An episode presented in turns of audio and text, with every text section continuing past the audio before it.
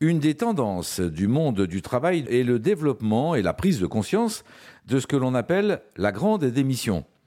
Avec nous aujourd'hui, Laurent Sabat, qui accompagne beaucoup de grandes entreprises, justement. Bonjour Laurent.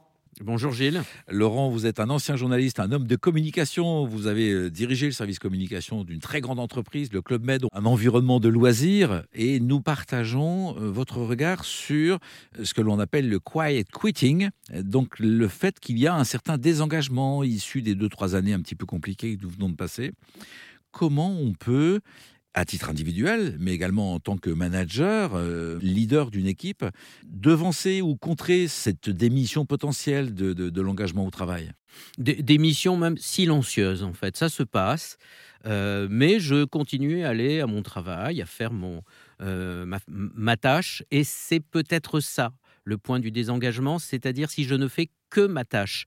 Et, et comment, dans, cette, euh, dans cet univers, dans cette dynamique, j'allais dire négative, comment on peut retourner euh, la situation et comment le manager peut être la clé, le manager de proximité peut être la clé de, de l'engagement. Euh, je pense qu'une une des clés, c'est que le salarié soit considéré comme une personne, qu'il se sente utile, qu'il soit considéré, qu'on écoute son opinion, qu'on réfléchisse à son développement, qu'on puisse lui donner du feedback positif ou négatif à partir du moment où il est constructif. Il faut mieux dire à quelqu'un que l'on souhaiterait qu'il fasse différemment que de ne rien lui dire du tout. Une expression insatisfaisante, c'est mieux que pas d'expression du tout? Ah, Ce qui est terrible, c'est le silence. Ce qui est terrible euh, à travers le, silence, c'est l'ignorance de, de la personne. Je n'existe pas. On a tous le même moteur, on a tous envie d'exister. Et pour exister, il faut que vous me parliez de moi.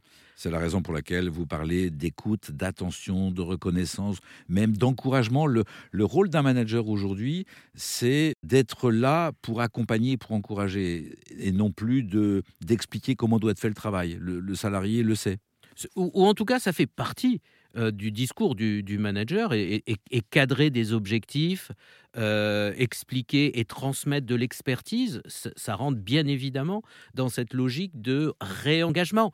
Mais il n'y a pas que ça. Il y a toute cette dimension humaine et c'est ça euh, qui, est, qui est difficile.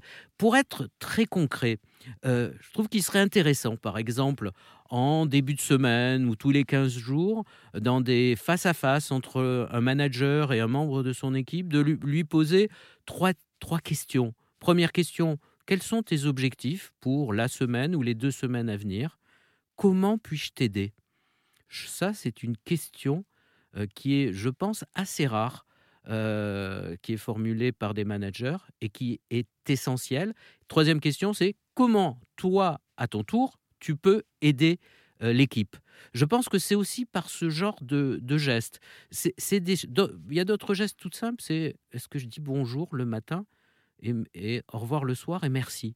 Euh, vous voyez, on n'est pas dans du management de haut vol et très sophistiqué.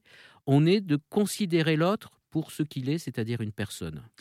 Merci pour ce bon conseil, Laurent Sabat. La personne que nous avons en face de nous est bien une personne et non un salarié qui doit répondre uniquement et seulement à une fiche de poste. Laurent Sabat, je rappelle que vous accompagnez les entreprises dans leur communication et notamment dans les situations de crise. Euh, pour vous contacter, les liens sont bien évidemment sur le site erzen.fr. Merci Laurent. Merci Gilles.